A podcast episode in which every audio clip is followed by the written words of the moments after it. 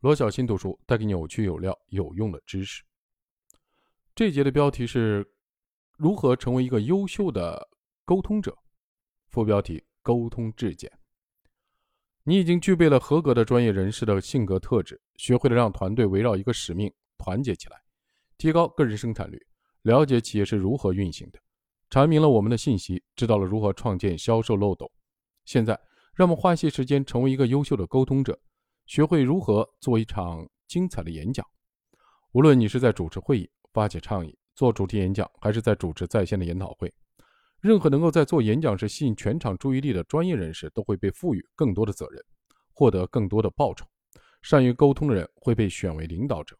遗憾的是，坐在那里参加完大多数公司的发布会都是一种折磨。一页接一页的写满了数据的 PPT，能够扼杀任何一个重要项目的发展势头。不过，偶尔。你也有幸会参加一场令人惊喜的发布会，你也不知道为什么，你只能猜测做演讲的人是一个优秀的沟通者。事实上，很快组织中的每个人都会这样描述他：一名优秀的沟通者。但是他究竟做了什么与众不同的事情吗？他所做的事情别人都能学会吗？答案是肯定的。他具体做了什么，会出乎你的意料。事实证明。他做了几件小事，从一开始就吸引了听众的注意力，然后保持住他们的兴趣，一直听他讲完。那么，优秀的沟通者做了什么其他人没有做的事情呢？这一点很重要。为了被赋予越来越多的责任，我们必须做出能够吸引人们注意力的演讲，即使只是在会议中做一个简短的开场白。我们的沟通技巧也应该是完美无缺的。要做好一次演讲，我们需要明白。每个听众私下里都希望演讲者回答五个问题。如果你不回答这五个问题，听众就会走神；如果你回答了，而且你的答案充满了创意，令人难忘，听众就会喜欢你的演讲。这些问题看起来很熟悉，因为自亚里士多德写了他的诗学以来，人们就一直在追问这些古老的问题。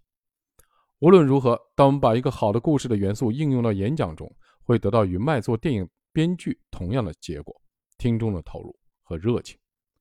这五个问题是：一、你要帮听众解决什么问题？二、你的解决方案是什么？三、如果听众接受了你的解决方案，他的生活将是什么样的？四、接下来你想让听众做什么？五、你希望听众记住什么？很多的沟通导师会告诉你，在开始演讲之前，先讲一个笑话，或者表现出脆弱的一面，或者做一个深呼吸。这些建议都很好，但是对一场精彩的演讲来说，这些都不是必须的。对于任何的演讲来说，无论你要表现的有趣、聪明、脆弱还是机智，都必须为听众回答这五个问题。如果你回答了这些问题，你就赢了。在接下来的四天里，我将向你介绍沟通质检的框架，并教你回答这五个问题。